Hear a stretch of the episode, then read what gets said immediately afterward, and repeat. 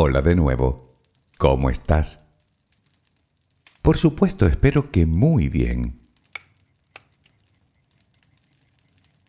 Hoy me gustaría empezar anunciándote algo que muchos de ustedes llevan pidiéndome años, literalmente.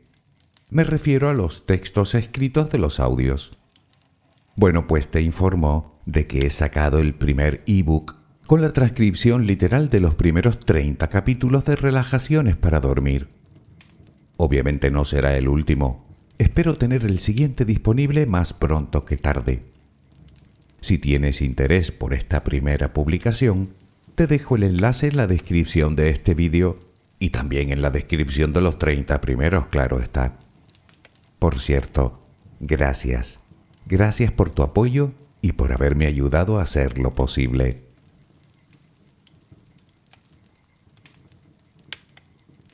Bueno, dicho esto, el tema de hoy creo que te resultará muy familiar. Casi me atrevo a decir que verás tu propio reflejo en él. Desde luego, a muchos de nosotros se nos hace un buen lío en la cabeza a la hora de saber si actuamos por amor propio o por egoísmo. Habrán habido veces que te hayan acusado de ser egoísta simplemente por quererte como es debido, mientras que otras, cuando has demostrado, digamos, demasiada generosidad, probablemente te habrán sugerido ser precisamente un poquito más egoísta de lo que eres. La pregunta es, ¿dónde está el límite? La respuesta es simple, en el amor.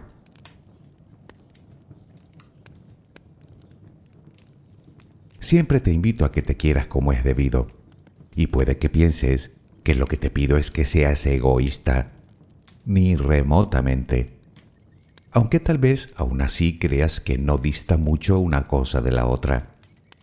Pues hoy creo poder demostrarte que no es así. Y podemos empezar con una pequeña y simple reflexión. Verás, cuando hablamos de amor propio, estamos haciendo referencia precisamente a eso, al amor, al amor que uno debe sentir por sí mismo. Y el amor es amor. Y desde luego tiene muchas cosas, pero casualmente egoísmo no es una de ellas. Piénsalo un momento. ¿Te siguen pareciendo tan similares? Déjame acompañarte mientras concilias el sueño y hablaremos de todo esto. Relajemos primero cuerpo y mente. Adquiere la posición que prefieras para dormir. Lo importante es que estés cómoda o cómodo. Puede que no encuentres esa posición ahora.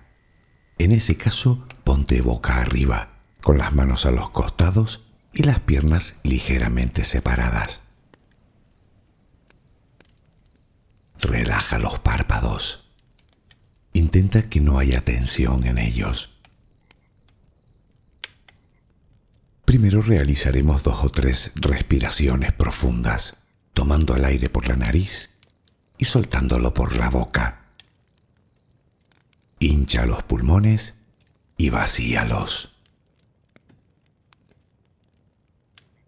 Inspira y suéltalo.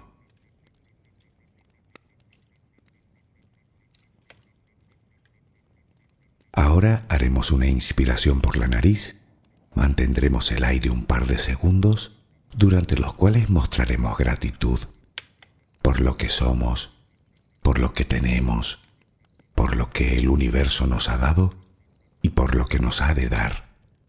Luego suelta el aire también por la nariz. Repítelo dos o tres veces más. Cada vez que exhalas, Notas cómo te vas vaciando de todo lo malo y negativo de tu vida y tu cuerpo se va relajando más y más. Inspira, retén el aire y suéltalo. Deja que salga todo lo que te contamina. Inspira y suéltalo. Sigue respirando tranquila y acompasadamente.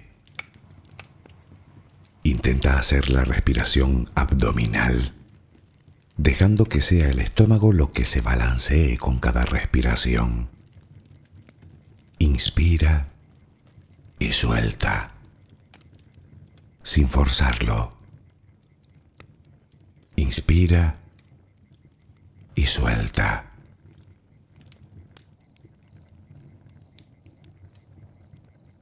Ahora piensa en tus pies, apoyados sobre la cama. Notas cómo se van relajando cada vez más. El pie derecho, el pie izquierdo.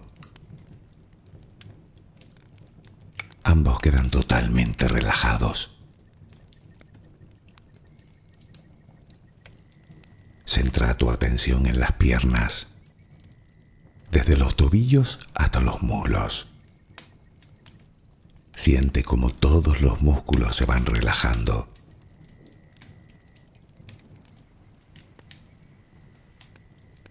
La pierna derecha queda completamente relajada. La pierna izquierda se relaja también. Notas como tus extremidades inferiores han quedado completamente relajadas.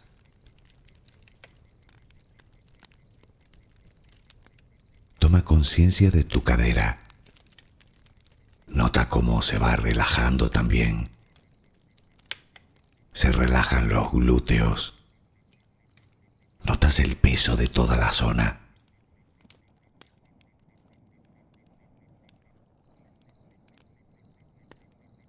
Piensa ahora en tu abdomen y en cómo los músculos de esa zona se van relajando también. Nota el alivio con cada exhalación.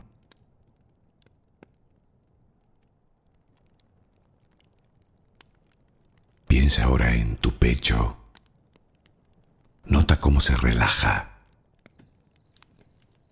lentamente cada vez más.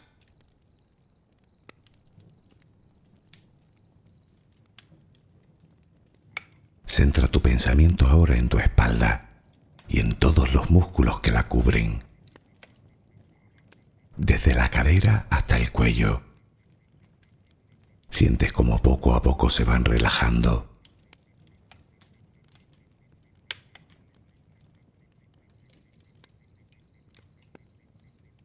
Percibes como los hombros también se relajan.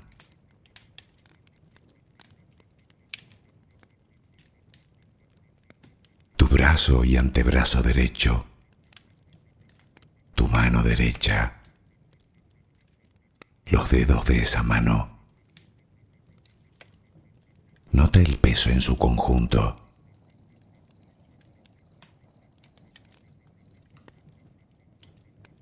Brazo y antebrazo izquierdo, tu mano izquierda, los dedos de esa mano. Nota el peso.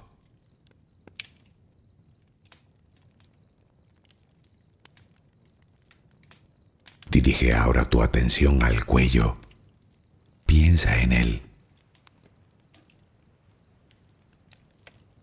Siente como todos los músculos se van relajando.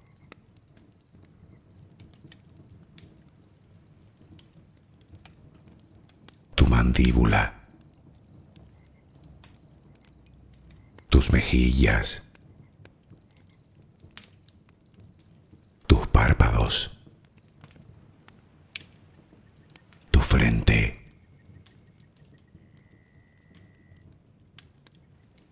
Se van relajando más y más todas las partes de tu cara y tu cabeza.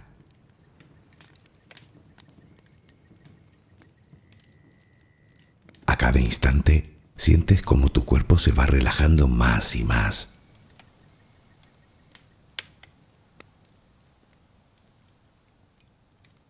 Ahora vuelve a tu respiración. Respiras de forma relajada notas el vaivén del estómago. Cada vez que exhalas, te notas más relajada o relajado.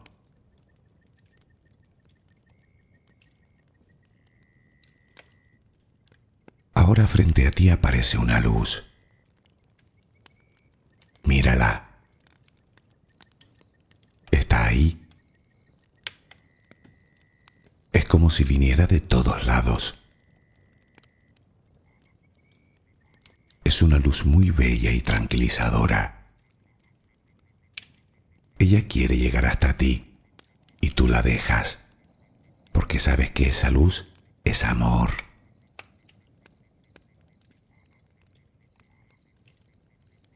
Notas cómo impregna cada parte de ti. Notas cómo atraviesa tu piel y comienza a llenarte por dentro. Sientes cómo te va llenando de paz, cómo te va llenando de tranquilidad, cómo te va llenando de amor.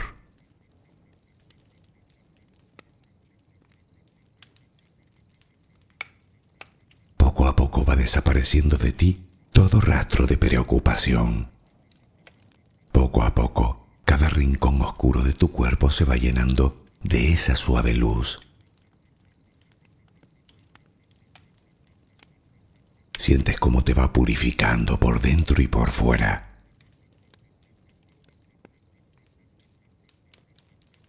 Tomas conciencia de que todo lo que hay en tu interior es serenidad y que ahora mismo no hay nada que temer, porque nada hay que pueda perturbarte. Tal es el poder de esa luz. La energía más poderosa del universo entra y sale de ti, te inunda, te protege, te enriquece, te purifica. Intenta permanecer en esa sensación de paz, en ese baño de luz. Solo respira serenamente.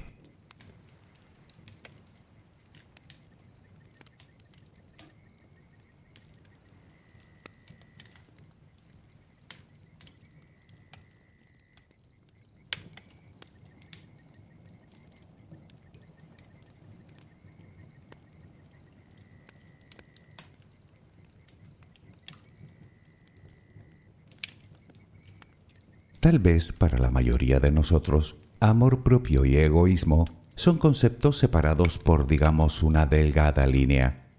Pero nos engañamos. Esa línea no es tan delgada como creemos. De hecho, yo diría que su anchura se parece más a la de un armario de cuatro puertas. Vamos, que el egoísmo y el amor propio se parecen como un huevo a una castaña. Y es que para entender bien la diferencia entre ambos, debemos partir de la base de que, aunque puedan parecer similares, son conceptos diametralmente opuestos. El uno, como su propio nombre indica, nace del amor, el otro del miedo.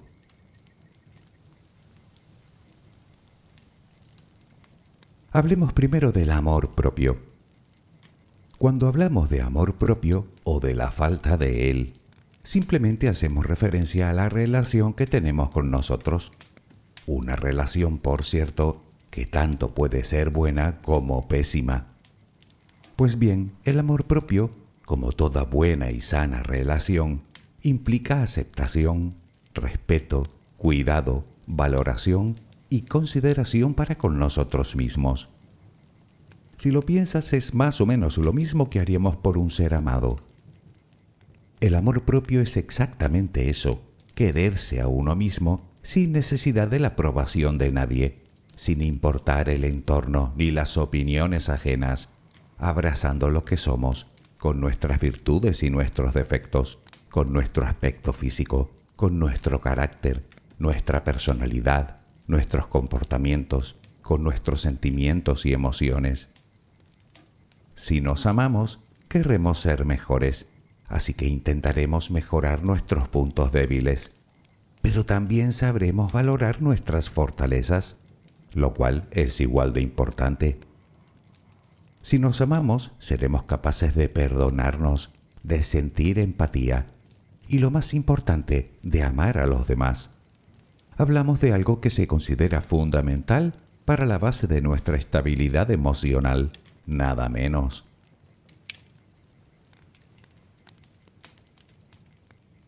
Las personas que se aman suelen ser amables, generosas, amigables, respetuosas e independientes. Son personas que se cuidan tanto desde el punto de vista físico como desde el emocional. Se caracterizan por preocuparse por su crecimiento personal e intelectual y procuran dar lo mejor de sí mismas en todo momento. Yo no he visto el egoísmo por ninguna parte. ¿Y tú? Creo que estamos de acuerdo en que para hacer cualquiera de esas cosas no necesitamos ni de lejos dañar a nadie, de ninguna forma. Yo diría que más bien es lo contrario.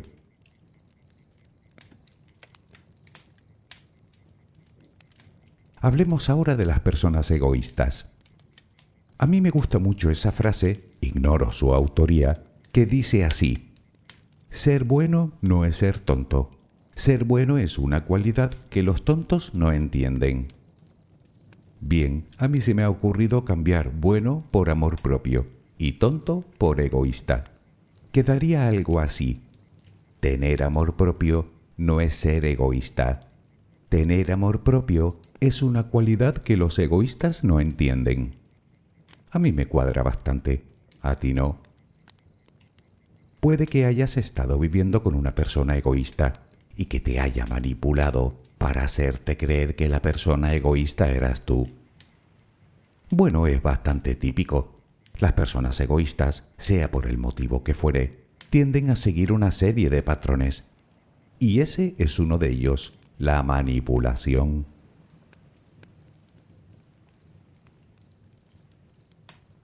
A todos nos parece hasta cierto punto lógico pensar que las personas egoístas deben quererse a sí mismas más que nadie. Pero es precisamente todo lo contrario. En realidad, aunque nos hagan creer lo contrario, no se quieren nada.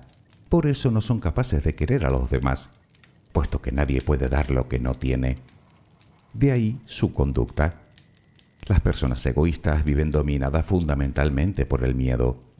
Su falta de amor propio les produce sentimientos de inseguridad, de culpa, de vergüenza, de soledad.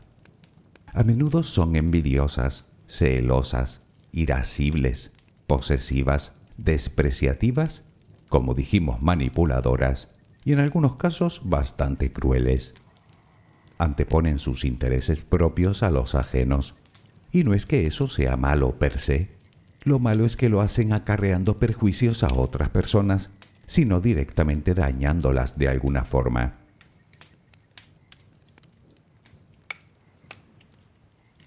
En definitiva, las personas egoístas son aquellas que necesitan de los demás para sentirse bien consigo mismas, que los utilizan como si de objetos se trataran para lograr sus propios fines o para suplir sus necesidades. Exigen la atención y los favores de los demás sin dar nada a cambio como si fuera un derecho para ellos. Es decir, que miran solo por su propio beneficio y no suelen hacer nada por los demás. Insisto, si no hay a cambio una compensación. Lo que casualmente las convierte en personas muy dependientes, que necesitan imperiosamente de los demás para no sentirse tan vacías. ¿Ves amor por alguna parte?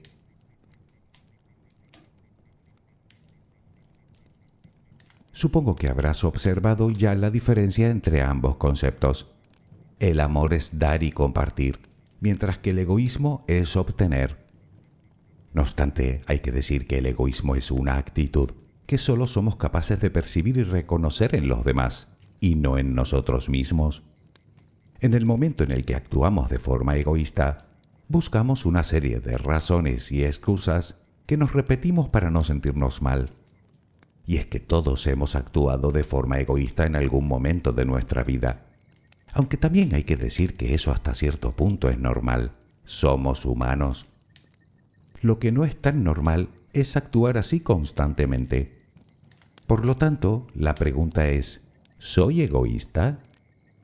Bueno, creo que para aclarar esta cuestión debemos identificar las conductas típicas de las personas egoístas, aparte de lo ya mencionado.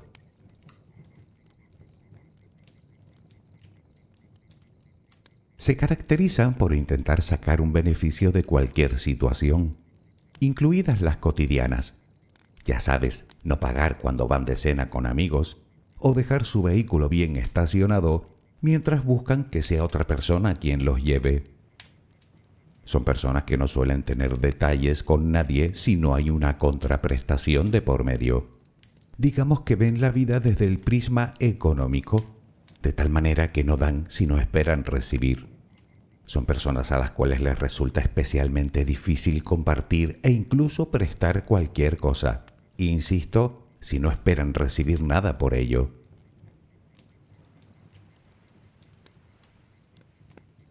No obstante, debemos partir de la base que las personas egoístas en general sufren un trastorno de la personalidad llamado narcisismo. Seguro que sabes lo que es. Son personas que tienen una imagen exagerada de su propia importancia, que tienen una necesidad imperiosa de atención y admiración constantes. Suelen tener relaciones conflictivas y una profunda carencia de empatía por los demás.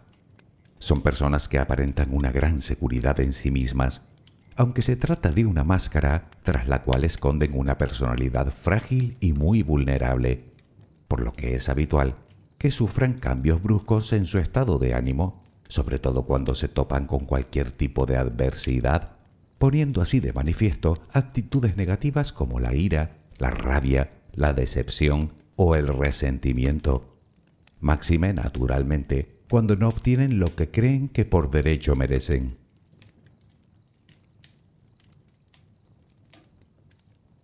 Para verlo aún más claro, comparemos a una persona que siente un sano amor propio con una persona egoísta. Quien se ama establece relaciones con los demás basadas en el respeto y la consideración, mientras que la persona egoísta establece los lazos desde la necesidad y el interés. Las personas que se aman sienten empatía por los demás, lo que las hace generosas y dispuestas a ayudar, mientras que las personas egoístas no son capaces de percibir el dolor o el sufrimiento en los demás, y si lo detectan, no le dan la importancia que merece. La persona que se ama comparte, mientras que la egoísta no, pues todo lo que entrega le resulta una pérdida inaceptable. Quien se ama no necesita ser aceptado ni aprobado por los demás, ni llamar la atención, ni esperar a que alguien reconozca sus logros. La persona egoísta es precisamente todo lo contrario. Consideran que son o deben ser el centro de atención y además se creen con el derecho a exigir cualquier tipo de beneficio. Quien tiene verdadero amor propio busca su propio bienestar desde la aceptación y la experiencia mientras que la persona egoísta necesita de los demás para obtener el suyo, y además a cualquier precio. Son lo que se consideran auténticas personas tóxicas.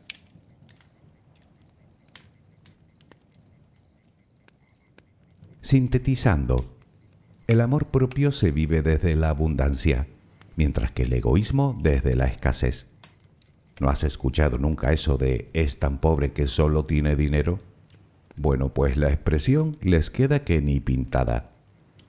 Si lo piensas con detalle, verás que se trata de todo un problema. Aunque eso sí, un problema que sufre sobre todo su entorno. Por lo tanto, llegamos a otra pregunta. ¿Cómo debemos actuar ante personas, digamos, desmesuradamente interesadas?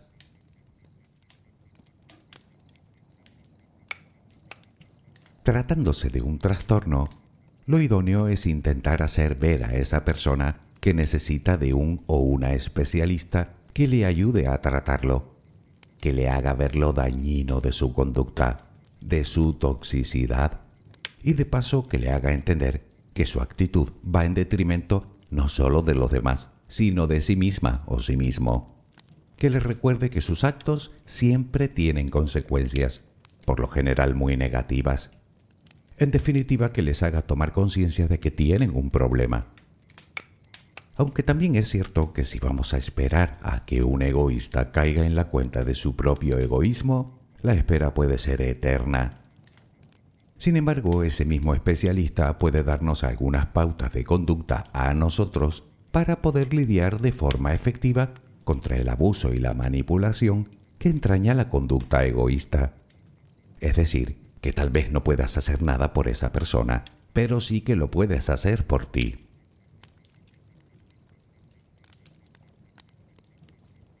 Cualquier especialista te dirá que con personas así es fundamental establecer tus propios límites desde el principio, dejarte bien claro hasta dónde y hasta cuándo, siendo lo más escrupulosos posible para no pasarnos de la línea que hemos marcado.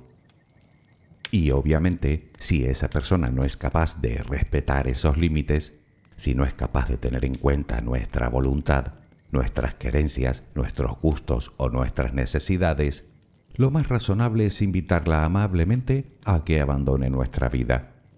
Y si eso no es posible, pues al menos poner cierta distancia emocional entre ella y nosotros.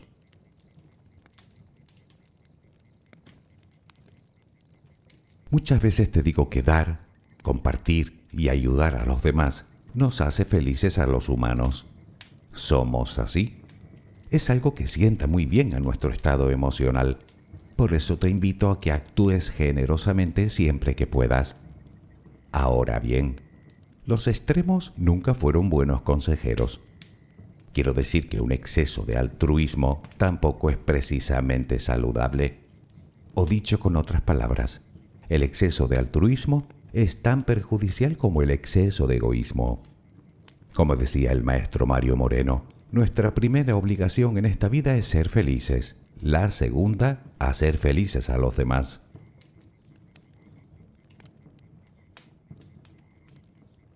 Cuídate, cuida tu bienestar. No cedas al chantaje ni a la manipulación. Y no te preocupes por quien intenta hacerlo contigo piensa que a esas personas lo menos que les preocupa eres tú. Respétate y aprende a decir no.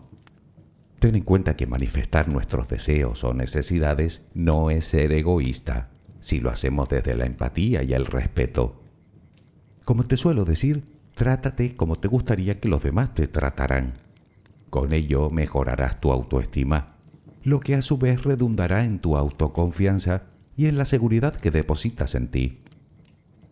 Son armas muy eficaces para lidiar con personas excesivamente egoístas. Y como última recomendación, no te lo tomes por lo personal. Quiero decir que una persona egoísta lo será contigo y con todas sus relaciones. Bueno, allá ella. Es muy probable que tú no puedas cambiarla, aunque por otro lado tampoco es tu responsabilidad pues insisto que tu principal responsabilidad eres tú, pero sí que puedes de alguna manera aprender a no ceder ante ese tipo de conductas.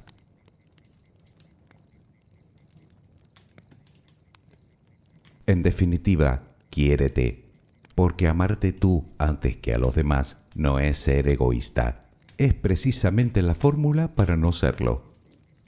No te equivoques, amar no es soportar, no es claudicar constantemente, no es darlo todo sin esperar nada a cambio, no es descuidarnos nosotros o nuestras necesidades para solo tener en cuenta y cuidar a los demás.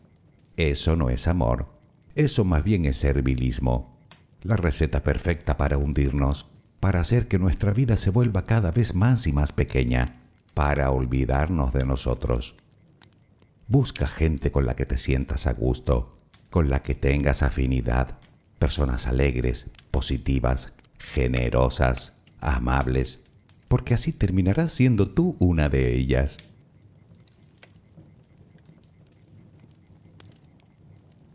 Está claro que amar a los demás exige algo de paciencia, pero de ahí a soportarlo todo por amor va un trecho importante.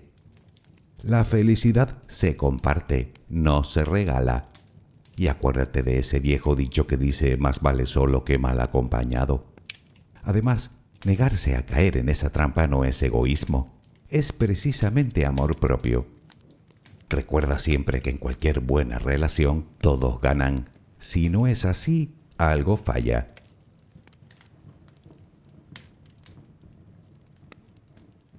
Ama, por supuesto que sí, todo lo que puedas, pero por encima de todo, ama a esa persona que aparece todos los días frente a ti en el espejo. Y si te resulta complicado, te doy cuatro razones de peso, que a buen seguro te convencerán. Primero, porque aunque lo único que hagas con ella sea juzgarla y culparla de todo, esa persona se lo merece. Aunque cometa errores y se equivoque, aunque a veces se aparte un poco del camino, aunque no sea perfecta, al fin y al cabo nadie lo es. Segundo, porque te conviene. Piensa que sólo así podrás verdaderamente amar a los demás. Y recuerda que lo que das, recibes. Así que pones en marcha la rueda. Tercero, se trata de pura supervivencia emocional, además de un paso fundamental para vivir en paz contigo y acercarte un poquito más a la felicidad. Y cuarto y último, aunque no menos importante, por puro pragmatismo, pues esa que ves en el espejo es la única persona con la que vas a convivir 24 horas al día todos los días de tu vida. A mí me parece que solo con una razón ya es suficiente. Con las cuatro ya ni te cuento. Espero que mañana tengas una maravillosa jornada. Que descanses. Buenas noches.